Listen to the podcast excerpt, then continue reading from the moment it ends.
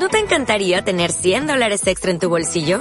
Haz que un experto bilingüe de TurboTax declare tus impuestos para el 31 de marzo y obtén 100 dólares de vuelta al instante. Porque no importa cuáles hayan sido tus logros del año pasado, TurboTax hace que cuenten. Obtén 100 dólares de vuelta y tus impuestos con 100% de precisión. Solo con Intuit TurboTax.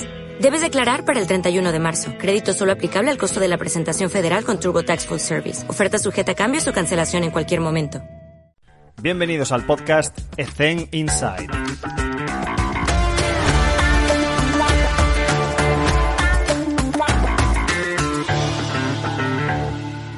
Muy buenas a todos y bienvenidos un día más a Ethen Inside. Está con nosotros Álvaro Muñoz. Álvaro, ¿qué tal? ¿Cómo estás? Hola, buenos días. ¿Qué tal? Bien, aquí, contento y nervioso. No, hombre, no, eso se te, se te pasa en cinco segundos, ya verás. Eh, yo también, te lo digo, yo también estoy un poco nervioso. Vamos a hablar sobre una cosa muy importante, que es eh, el objetivo que al final yo creo que todos es lo que buscamos, ¿no? Que es llegar a la élite. Vamos a hablar sobre qué significa todo esto de la élite y llegar a vivir de, nuestra pasión. Cómo muchos se aprovechan de nuestra pasión también, que es otra cosa que me gustaría hablar de eso, sobre todo en los inicios, porque eh, todos hemos empezado quizás no gratis, pero por cuatro chavos y a partir de ahí pues mm, es difícil salir de ese círculo vicioso. Pero antes de nada, Álvaro, eh, agradecerte que estés aquí con nosotros. Vamos a, hablando, conversando con Álvaro, pues le planteaba eso, ¿no? Una entrevista fugaz, que no sea muy larga, pero que sea súper específica de, de, de cómo cada uno persigue sus objetivos, cómo lucha por ello e intentar ayudar al mayor número de personas posible. Así que Álvaro, cuéntanos un poco para empezar tu contexto. ¿Qué, ¿Qué, es lo que estás haciendo? ¿Quién eres? ¿A dónde vas?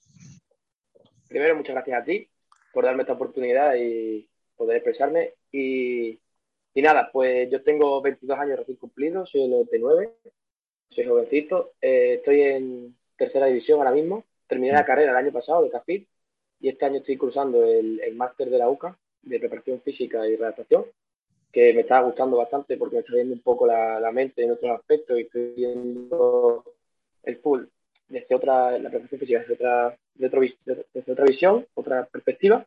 Mm. Y, y mi objetivo es no pararme aquí. Es hacer el máster este que intenta abrir un poquito más de puertas y luego mi idea es seguir con el fútbol, seguir con las mejores ofertas que me, que me den, incluso como si tengo que estar un año parado y está formándome, seguir formándome, lo haré. Aunque un año parado la verdad es que no me gustaría, porque al final siempre lo que es los años de experiencia predominan mucho también a la hora de, de poder encontrar hmm. trabajo. Cuando hablas de realizar un máster en Murcia, de, de abrir puertas, ¿qué, ¿qué puertas son las que estás abriendo? ¿Qué es lo que más te está aportando este máster de Murcia? Pues mira, lo que es información, vienen ponentes muy interesantes. Mm. O sea, preparadores físicos de primera división, redactadores del de Sevilla, del Getafe, o sea, viene gente top. Mm. Pero lo que es información explícita sobre algo, no, no se mojan mucho. Pero te dejan un abanico abierto de, de, de posibilidades y de, y de opciones y caminos en los que tú puedes luego investigar, indagar y tal, mm. que es lo que realmente me llevo porque tú vienes con una idea un poco más cerrada, siempre, porque no te han enseñado mucho en la carrera y tal, y llegas aquí y te dices, mira, pues tienes esto y puedes hacerlo de esta manera, de la otra, de la otra. Y eso te lo dice uno. Llega al día siguiente otro y te dice, pues esto de otra manera, tal. Al final empiezas a cogerte tus cositas un poquito de un lado, un poquito de otro. Y, y se te queda, te vas haciendo tu propio cuaderno, entre comillas, de, de cómo realizar, por ejemplo, una adaptación de tobillo. Mm uno te dice, pues mira, el tobillo está, estos ejercicios podrían ser buenos, yo empiezo por esta parte, y otro te dice, pues viene con el tobillo derecho malo, yo empiezo a trabajar el tobillo izquierdo, la cadera, las hmm. compensaciones, mm. al final un abordaje más, más, global en los que luego tú en un futuro tienes que especificarte poco a poco de, Correcto. de otra manera.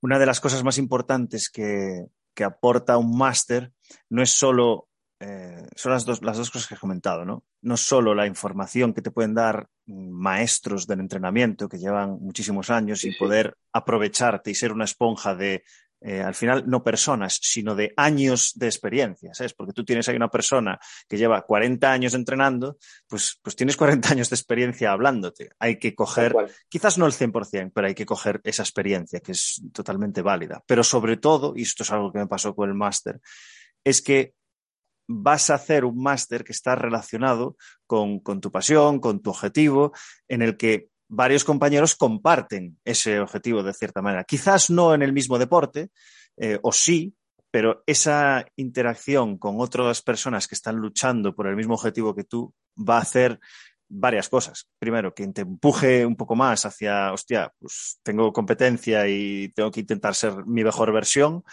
y, la posibilidad de contactar con ellos cuando tengas alguna duda, cómo lo haces tú, cómo lo hace el otro, y eso te va, te va a nutrir muchísimo, muchísimo. Es una de las cosas que, más aporta hacer un máster de este tipo, que entras en contacto con tu contexto directamente.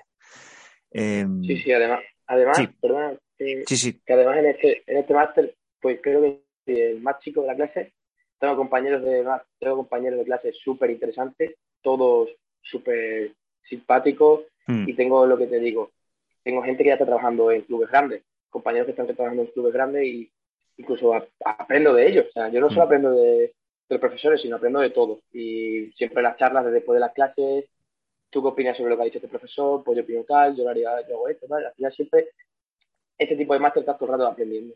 Ya sea de uno como de otro, de tu compañero, de que realmente, que supuestamente estoy igual, pero no. Es lo que yo digo siempre. Siempre se puede aprender de, de cualquier persona. Y esta vez eh, es así.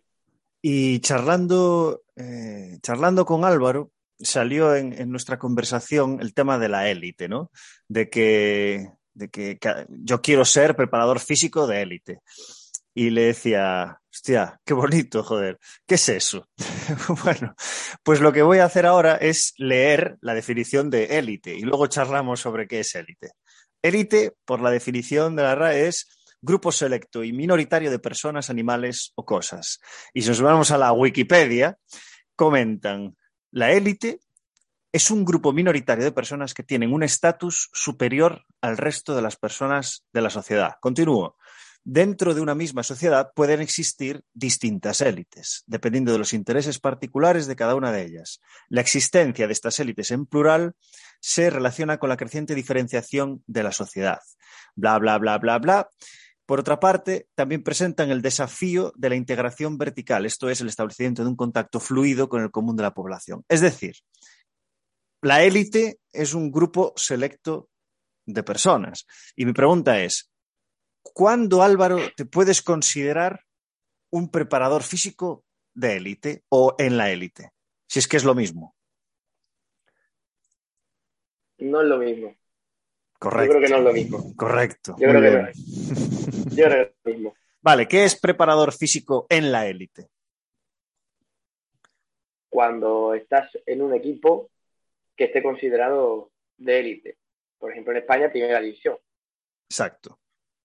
Y, y aquí hago el inciso que te puedes considerar un preparador físico de élite, o puede serlo, y de hecho que los hay, seguro, en primera RF o segunda división. Hmm. Hmm. Y son preparadores físicos de élite y no están en, primera, en ningún equipo de élite. Para mí, llevándomelo al básquet, ser un preparador físico en la élite significa poder pelear con títulos, que puede ser el último, ¿eh? pero estás en una división en la que compites por, por, todos los títulos, por entrar en la Euroliga, por entrar en Eurocup, por jugar la Copa de la Reina. Por... Entonces, para mí, eso es lo, si estás en segunda división, no, no estás en la élite pero, como bien apuntaste antes, puede ser un preparador físico de élite. Entonces, ¿qué es para ti un preparador físico considerado de élite? Para mí, un preparador físico de élite es aquel que está seguro de sí mismo, de lo que hace, que está constantemente aprendiendo, que le da igual equivocarse, que si hoy ha hecho una cosa y mañana tiene que hacer el mismo abordaje pero de diferente manera porque cree que la ha cagado un poco o cree que ahora la siguiente ha leído otra cosa, pues mejor que lo haga y, que tenga resultados. Hmm. Y, que, esté seguro. Perfecta definición. ¿Qué crees, si pudiésemos hacer una cronología, Álvaro, para, ponernos en contexto de la gente joven que nos está escuchando? Em, ¿cómo sería una cronología de un preparador físico no élite hacia un preparador físico élite? ¿Por qué pasos tiene que pasar? ¿Qué fases tiene que quemar? Tiene que quemar la primera fase de yo esto ya lo sé. empezar haciendo algo, yo esto ya lo sé. Y, empezar y espera, espera, no tengo ni puta idea. Esta es la curva Dunning-Krager. Sí. Tienes que empezar por esto ya lo sé, ver a otra persona que sí tenga medianamente más ideas y dice, oye, espera, ¿por qué hace esto? ¿Por qué? Porque no lo sé. Y al final diga, vale, vale, vale, eh, estoy perdidísimo, no tengo ni idea, tengo que, tengo que ponerme a estudiar. ¿Qué te pongas a estudiar? En la segunda, la segunda fase de decir, tengo que aprender un montón, que lo pases al, a lo práctico, yo creo, que después de eso lo, vayas pasando a lo práctico, y, y de ahí es un ciclo continuo. Estudiar práctico, estudiar práctico. Y siempre, eh, siempre fijándote en el objetivo que tú tengas. Hmm. Si tú quieres llegar a ser eh, preparador físico de primera división, tendremos que ver qué hace el preparador físico de primera división. No hmm. podemos fijarnos en los casos de tercera. Sí, que puedes aprender de todo el mundo, puedes fijarte en los casos de tercera, pero al final el objetivo y donde más tienes que mirar por tu foco es arriba. Y es un ciclo. Es mirar, probar, aprender. Hmm. Mirar, probar, aprender todo el rato. Bola de nieve y hacer que eso sea una bola de nieve.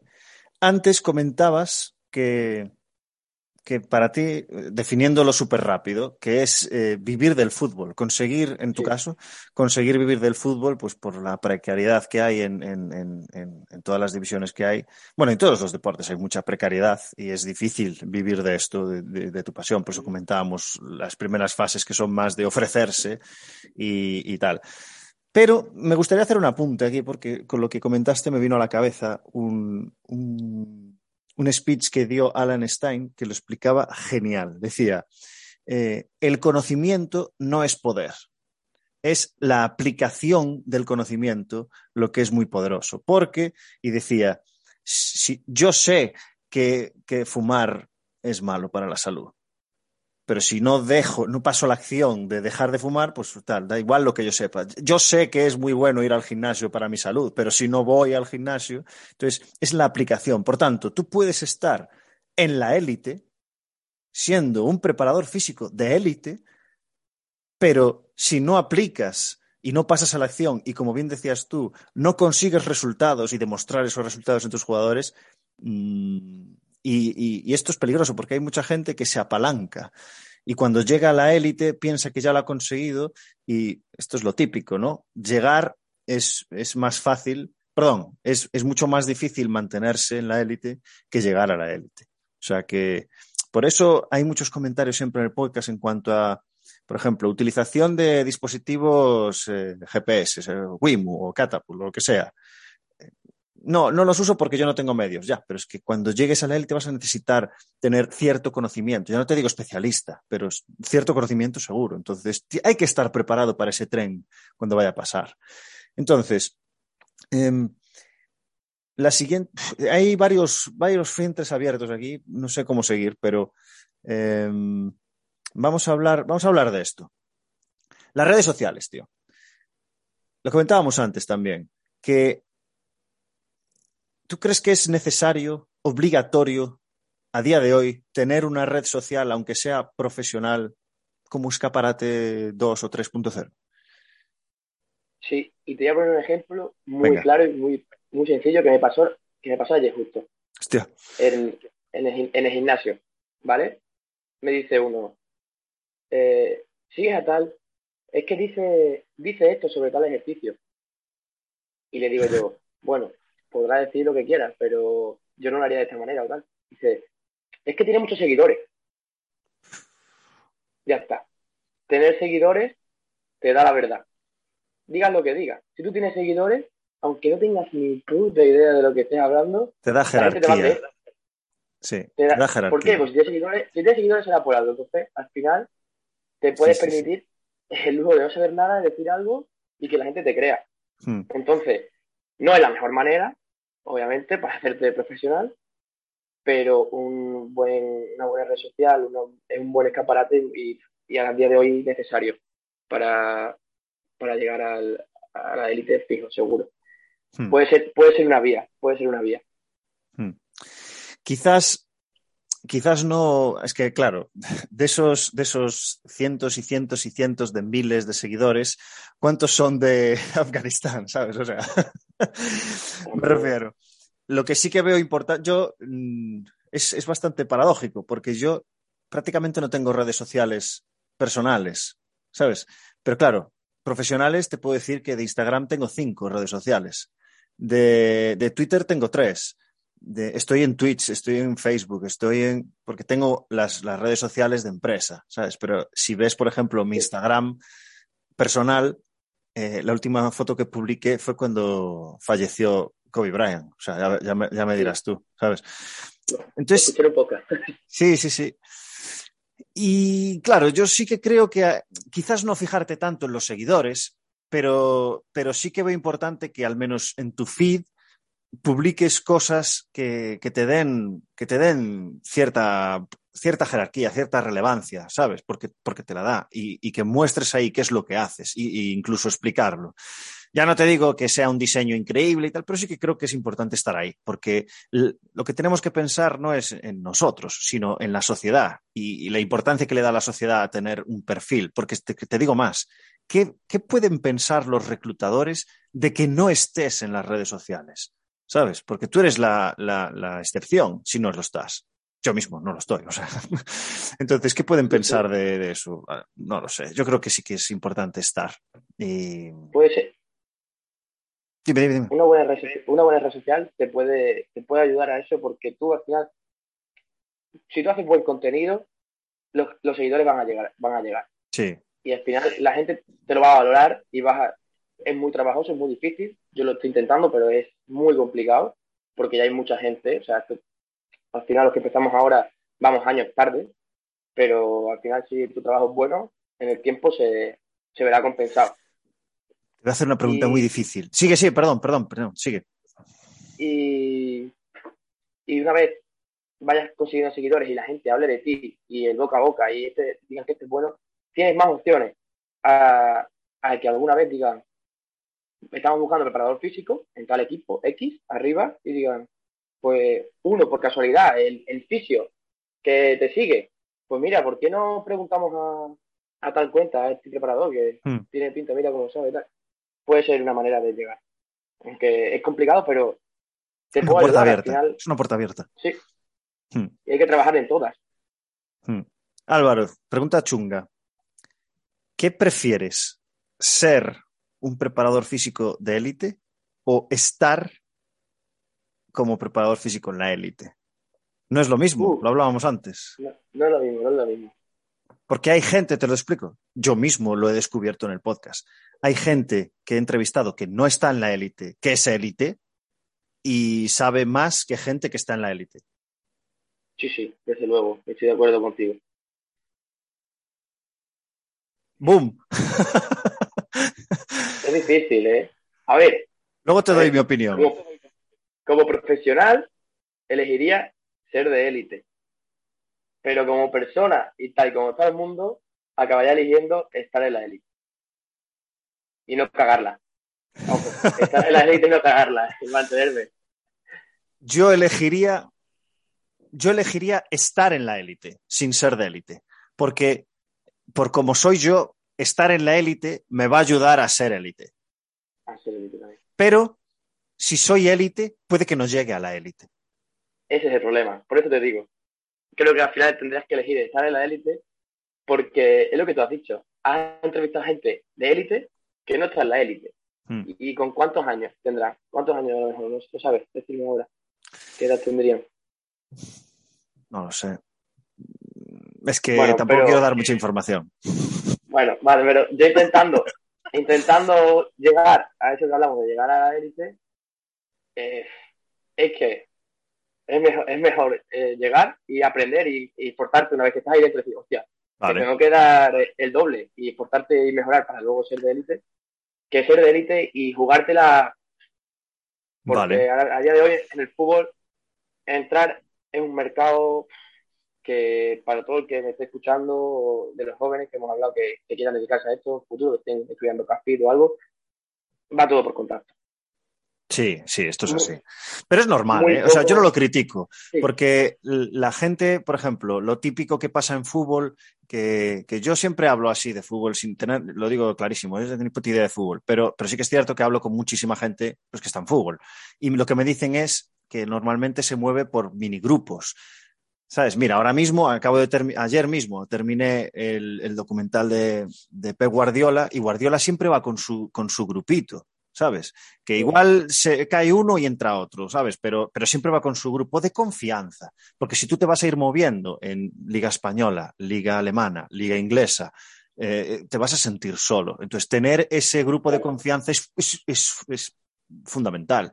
Entonces, la pregunta es, eh, otro melón, ¿nos estamos preocupando demasiado en formación para ser élite y estamos perdiendo tiempo o no dedicándole la suficiente importancia a conseguir llegar a la élite, que es otra vía de, formación, es otra vía de, intereses, es otra vía de preocupaciones por ser amigo de este, eh, conseguir contactos, eh, seleccionar con quién dedico mi tiempo, ¿sabes? Es, bastante fuerte lo que estoy diciendo, pero es así. O sea, si tú quieres llegar a la élite, o, vas por contactos, o es muy difícil llegar, es muy difícil. Entonces, ¿qué estamos haciendo? No, no malinterpretemos esto y no es ser un interesado, pero, pero sí, hay que, hay que trabajar esa forma. Hmm. Y hay veces que en vez de quedarte en tu casa encerrado mm, estudiando y preparándote para ser élite, a lo mejor te interesa más ir a ver el partido del domingo de tu ciudad, de, tal entrenador que es amigo, de echarte una cerveza después del partido. Correcto. Es que, te, es que te interesa más. Y tenemos que trabajar mucho en las relaciones sociales. Hmm. Muchísimo. O sea, hmm. el momento que tú tengas la oportunidad de conocer a alguien, eh, tú no puedes ser un borde o una persona que sea antisocial. Podrás ser un coquito, pero te hmm. digo yo que si tú no le caes, no le has caído bien o no le has caído gracia, no, no le has gustado cómo ha sido, ese entrenador o ese club, ese directivo, tal, no te va a llamar. Es que son muchas horas, tío. Son muchas horas. Me remito al documental este. Es que pasa, o sea, pasa más tiempo que con, su que con su familia, juntos. Entonces, si no eres una buena persona, que parece muy básico lo que estoy diciendo, pero si no eres una buena persona eh, y, no merece la pena estar contigo mucho tiempo, es muy difícil que llegues. O sea, es, es muy importante, no sé si más, pero 50%, eh, 60% tus habilidades sociales, tu inteligencia emocional, el cómo eres, personalidad, versus el 40% que es conocimiento sobre lo que estás haciendo. O sea, es así. Es así. Al final los conocimientos, es lo que te has dicho, van a llegar. Si tú llegas a la élite y no eres de élite, al final llegarás a ser, a mm. ser de élite. Los mm. conocimientos van a llegar. Y, lo que no van a llegar van a ser las oportunidades, muchas, de, mm. poder estar ahí. Claro. Y la que tengas la tienes que aprovechar. Y tienes que dejar de ser individualista que hay mucha gente que lo es, que se centra en yo, yo me estoy estudiando, estoy preparándome para esto, no te dejo los apuntes mm. de ese estilo, cuando a lo mejor lo que necesitas es, oye, ¿qué necesitas? ¿Te hago algún favor? No sé qué. Esa persona se va a acordar de, se va a acordar de ti. Mm, mm. Y lo difícil aquí es resultar natural, porque evidentemente que no se nos malinterprete con el tema de, por ejemplo, lo que comentabas, pues ir a ver el partido, tomarse una birra, todo eso tiene que ser natural, tiene que salir de ti, tiene que gustarte ir allí tiene que gustarte hablar con la gente, eh, preguntarle, hostia, y tuvisteis este problema en los repliegues, pues ¿cómo lo solucionaste? Porque igual me, a mí me sirve, ¿sabes? Si, tú resultas, porque si te pones una careta, si te pones una careta, no, va, no va a funcionar, no va a funcionar, y estás perdiendo el tiempo. Tiene que resultar no, Y además por ti, porque si tú te quieres juntar a un entrenador X porque quiere que te meta en su equipo, tal, y no lo aguantas a ese entrenador, tú, tú mismo vas a estar puteando también en el futuro. tú mismo vas a llegar a disgusto a estar con él y aguantarle. Y diciendo, si tengo que aguantarle ahora este un año entero, no sé qué. No. Mm. Aunque también te digo, esto lo hablé, eh, no, me acuerdo con quién lo hablé, pero, por ejemplo, tú imagínate, Álvaro, eh, mañana te llama, no voy a dar clubes, el, eh, yo qué sé, por ejemplo, el mejor equipo de la liga mm, rumana vas a ir. Bueno, es Vitorul, ¿no? Es Vitorul, me parece. Bueno, la verdad es que la Liga Rumana me tiene. Vale, Liga Rumana no, pero más fácil. La Liga Italiana, que no sé quién está, no sé si está la Juve o no sé quién coño está. El mejor equipo de la Liga Italiana. ¿Qué vas a hacer? Vas. Me voy. vas. O sea, no, no, vas a, no vas a ver quién está allí, no vas a ver quién es el entrenador, no vas a conocer las personalidades que hay allí. Tú vas. ¿Por qué? Porque es un tren que tienes que coger sí o sí. ¿Sabes? Entonces, hay veces que tienes que chupar, tío. Tienes que chupar. Con el contexto, habrá veces que lo pasarás mal, pero, pero ya tienes la etiqueta, es, triste, pero ya es así, ya tienes la etiqueta de Álvaro ha estado en la lluvia. Totalmente. Pero lo que nunca tenemos que dejar de, perder o, ser, a mí me han enseñado, me han educado así, tienes que ser humilde. Siempre. Mm. Nunca mm. puedes ir de más que nadie. Me han llamado de la lluvia, no, yo ya no voy a trabajar en el no sé qué de aquí de España o, o en Rumanía. No, no, no. Siempre hay que ser humilde y aprovechar las oportunidades y al equipo al que vayas, siempre dar lo mejor de ti, aunque vengas de otro equipo mejor y nunca creerte más que nadie. Siempre. Y yo creo que ese es un punto clave para que luego el entrenador o la directiva tal estén contentos contigo y te quieran en su círculo. Claro. ¿Cómo resultar?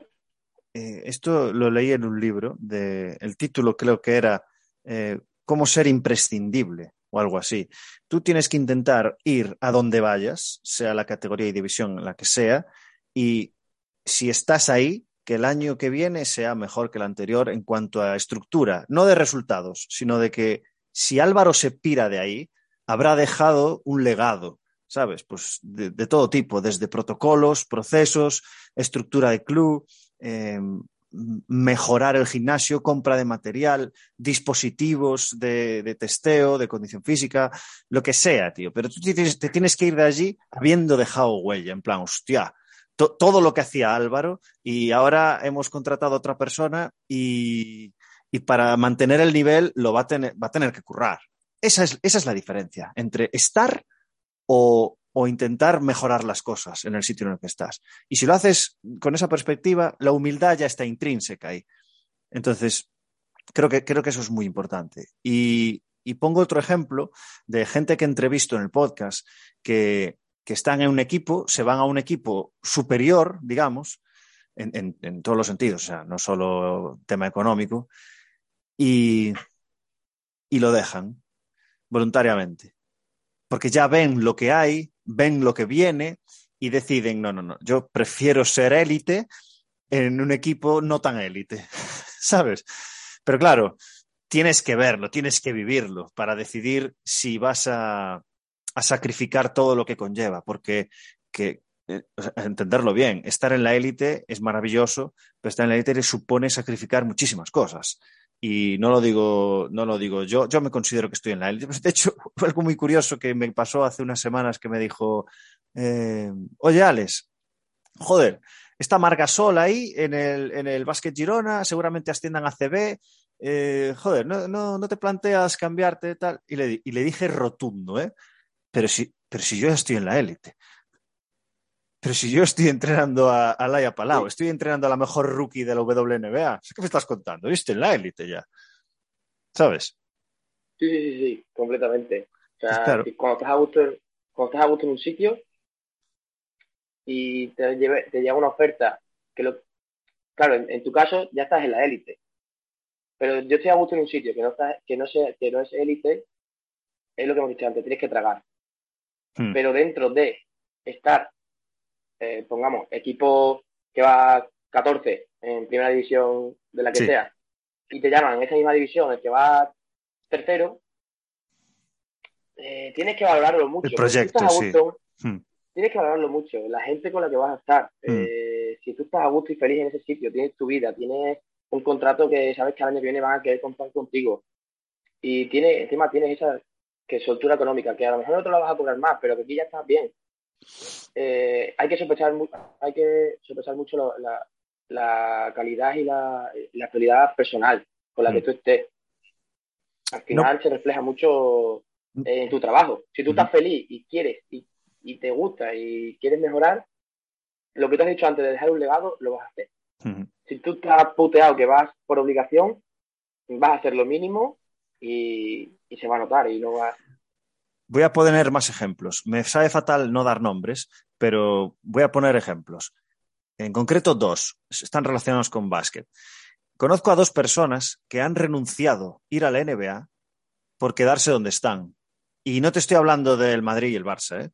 sino de equipos que están uh, muy arriba, eh, tienen un proyecto increíble, tienen a la familia eh, al lado, tienen a sus amigos al lado, es la, la ciudad, el club donde se han criado y, están cómodos ahí, están cómodos. Eh, hay gente que no contrata, o sea, no es, no, no, no ficha en un club, sino es por un mínimo de años. O sea, no, no, no ficho por uno o dos años, tienen que ser tres o cuatro, porque me voy a llevar a la familia, porque quiero que sea un proyecto, porque si me queréis, necesito tiempo para construir lo que quiero, lo que quiero construir.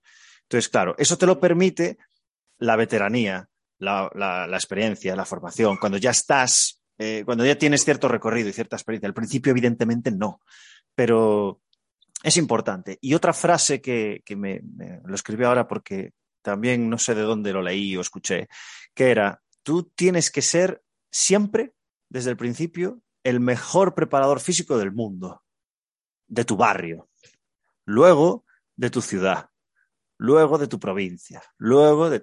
¿Sabes? Y de esa forma eh, vas a conseguir progresar mucho más fácil, porque es la típica curva esta que hablábamos antes de, de, de, de, que no sé nada, ¿no? Al principio lo sé todo, pero luego poco a poco no sé nada. Pero, pero claro, si, si tú te comparas con, con, el contexto que tienes, pues es mucho más fácil de controlar, ¿sabes? Porque siempre va a haber alguien que sepa más que tú, ¿sabes? Siempre. No podemos saberlo todo. Y esa, ahí entraba lo, lo que comentabas tú de la humildad. Vale, ¿qué más? Muchas cosas. Una, una pero... Dime. Lo que, pero, por ejemplo, claro, en ese aspecto de que no irse a la NBA porque ya estás a gusto y tal, a ver, se lo puede permitir a alguien que está en la, que ya, que ya lleva tiempo y, y, hombre, es alguien que le ha llamado a la NBA. O sea, al final, es lo que tú dices, tiene veteranía, tiene ya nombre y tiene un puesto asegurado. Pero eh, si es alguien que nunca está en la NBA, yo también, para mí, desde mi punto de vista, lo vería también un poco como error. Hmm. El, no, el, no querer, el no querer salir de tu zona de confort. Hmm. Entiendo que te tire la, la, la familia y te, y te, tire del entorno, pero hay veces que incluso para seguir creciendo, vamos, eso no es que hace falta salir de, la, de tu zona de confort. Y ir a otro lado ¿eh? y, y, estar un poco puteado en ese sentido. Te vas a otra ciudad, no conoces a nadie, otro, hmm. encima en inglés, que estamos de acuerdo que hay que dominarlo, pero te sientes igual de cómodo hablando con alguien en inglés que, que en tu propio idioma. Yo no, otra manera, no, otra metodología. Claro. No, yo no quiero responder por él, porque no sé por qué, o sea, puedo entender por qué lo rechazó, pero claro, yo en su caso, dependiendo con la edad en la que me haya pillado, claro, yo me hubiese ido seguro. yo me hubiese ido seguro, porque yo sé que, que, que, es muy difícil desarrollar carrera en la NBA. Por tanto, si te llaman una vez, vas, vas, porque Aunque sabes que vas a estar temporalmente, claro. Aunque sea un año, la experiencia que te da eso, no, no a nivel profesional, sino la experiencia de la vida, Hmm. es lo que te va, al final lo que te va a llevar a la tumba, yo creo, Exacto. lo que hayas vivido y los recuerdos. Exacto, exacto. Si al final es un año o dos o tres, ¿sabes? Al final volverás y, y con una experiencia increíble, claro. Claro, yo me, yo me iría seguro, o sea. Yo también, yo- yo también. De hecho, postulé hace dos años para, para un puesto de WNBA, pero no, no surgió. Así que he dejado, he dejado de postular. Igual tendría que volver a echar currículum. No sé si conoces la historia esta de. eh, ah, no me acuerdo de. No me acuerdo del nombre de la chica, pero lo conté alguna vez en el podcast, de una chica que, que era muy fan de Alejandro Sanz y cada año enviaba el currículum, pero voy a hacer la historia mucho más corta, ¿eh? Y Sí, mandaba el currículum, pero claro, un currículum cada vez más actualizado, más específico, relacionado con, no, yo quiero ser la secretaria de Alejandro Sanz, no sé qué. Y al final de X años sin contestarles, recibí una contestación, por favor, ¿quiere dejar usted de mandarnos el currículum que ya está todo cubierto? Y eso le encendió otra llama en plan, ¡buah, que me han respondido! Venga, otro. Y universidad, máster, cursos, tal, me ofrezco gratis. Bueno, pues al final, creo que a los 10, 11 años, consiguió ser la, la, jefe de prensa de Alejandro Sanz, tío.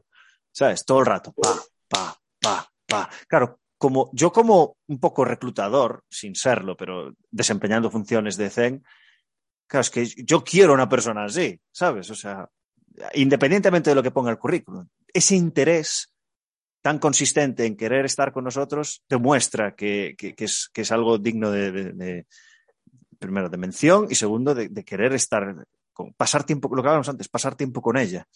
¿sabes? Porque tiene mucha pasión por lo que hace.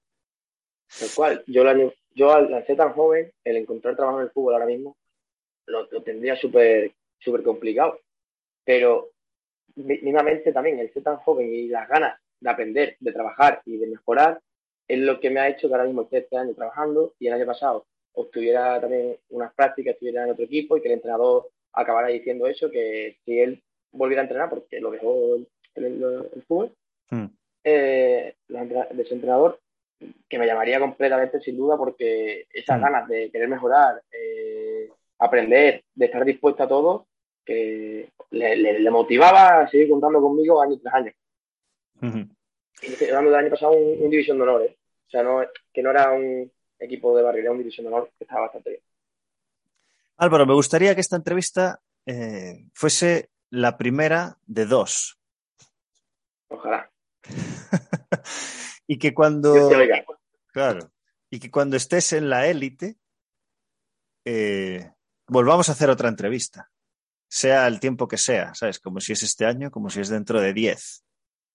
Y así vemos, así vemos lo que ha pasado. Esa presión añadida está guay, ¿eh? Sí, sí, la tendré, la tendré. es, otro, es, otro, puntito más. Es como dices, yo tengo que volver a salir en este, en este podcast. Mm. Yo tengo que volver a salir. Qué, bueno, tío. Me hiciste acordar también de otra cosa que mm, no sé con qué estaba relacionado. Creo que era sobre empresas. Que decía, si tú tienes una idea, normalmente la gente se esconde, se lo guarda, no lo comparte por el miedo a ser replicado, a ser robado, etcétera. Y si nos lo llevamos a, esto que estamos hablando, eh, mi recomendación es la siguiente. Dilo el mayor número de veces posible. Voy a llegar a la élite. Voy a trabajar para conseguir estar aquí algún día. Porque cuanto más lo dices, más responsabilidad tienes de cumplir con tu palabra. Porque se lo has dicho a tu madre, a tu padre, a tu hermano, a tu amigo y, bueno, y ahora de forma pública aquí. marrón. Ahora tengo que llegar sí sí. ¿Sabes? Y te genera esa responsabilidad. Entonces, es una recomendación que os doy de que, si queréis, eh, el ser humano es muy vago, tío, por naturaleza. Tiende a la vagancia, tiende a ahorrar energía. Esto es así. Entonces, si, si, lo dices, si lo comentas, hostia, tío, estoy, voy a intentar pelear por llegar. Al final, si no lo consigues, claro, claro, es por, es por orgullo, ¿sabes? Porque se lo dije a él y tengo que cumplir. Es, es una pequeña ayuda, un pequeño trick de, de intentar configurar nuestro cerebro para conseguir ese objetivo.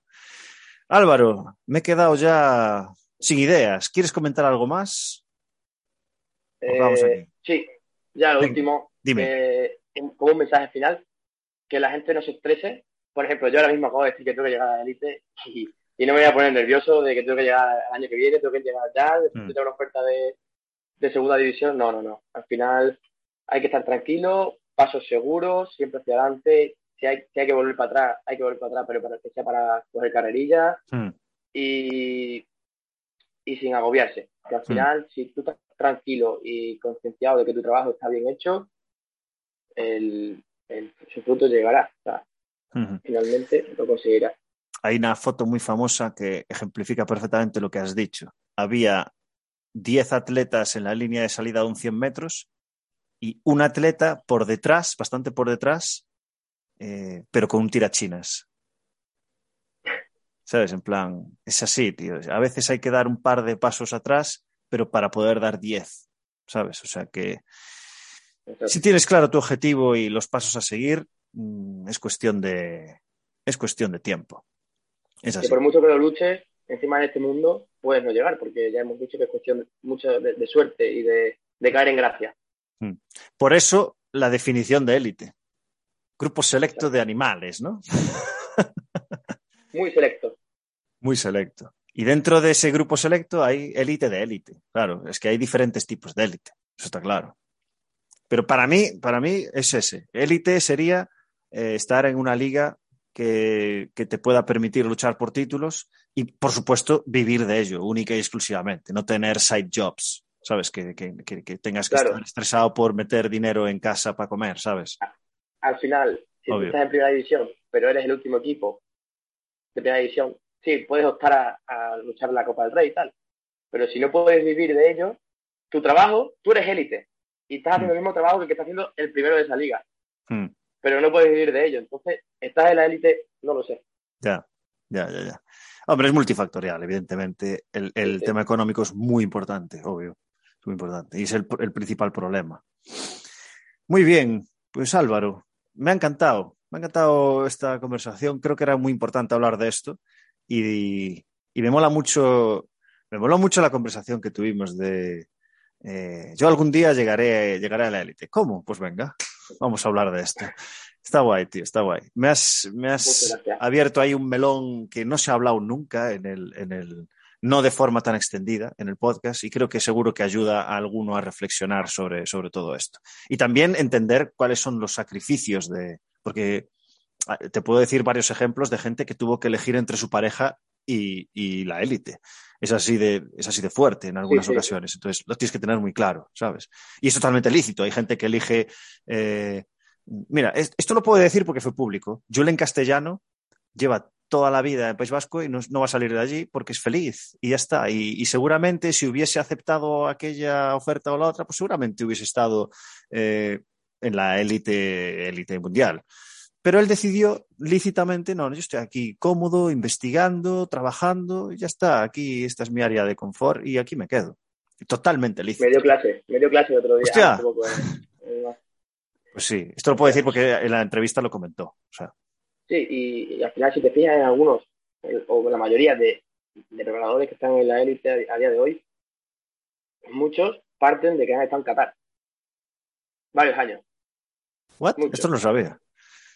Sí, sí. Mucha gente va a Qatar o va a la liga rusa. Bueno, a la rusa no mucho, pero la liga rumana y tal. Y al final coges experiencia de estar en primera división de una liga por ahí fuera y ya vuelve y ya mínimo te vas a un, a un segunda ah, y de ahí para arriba. O... Hmm. Entonces, al final ahí es lo que tú dices que tienes que elegir. Tú te hmm. vas a Qatar y lo que, y que dejas, todo, dejas todo lo que tienes allí. Sí, sí. Qué fuerte, tío. No lo sabía eso. Muy bien. Vale, pues Álvaro, ha sido un placer, tío, hablar, hablar contigo sobre todos estos temas. Eh, no, sé cuánto tiempo llevamos, pero debemos llevar una hora ya o por ahí.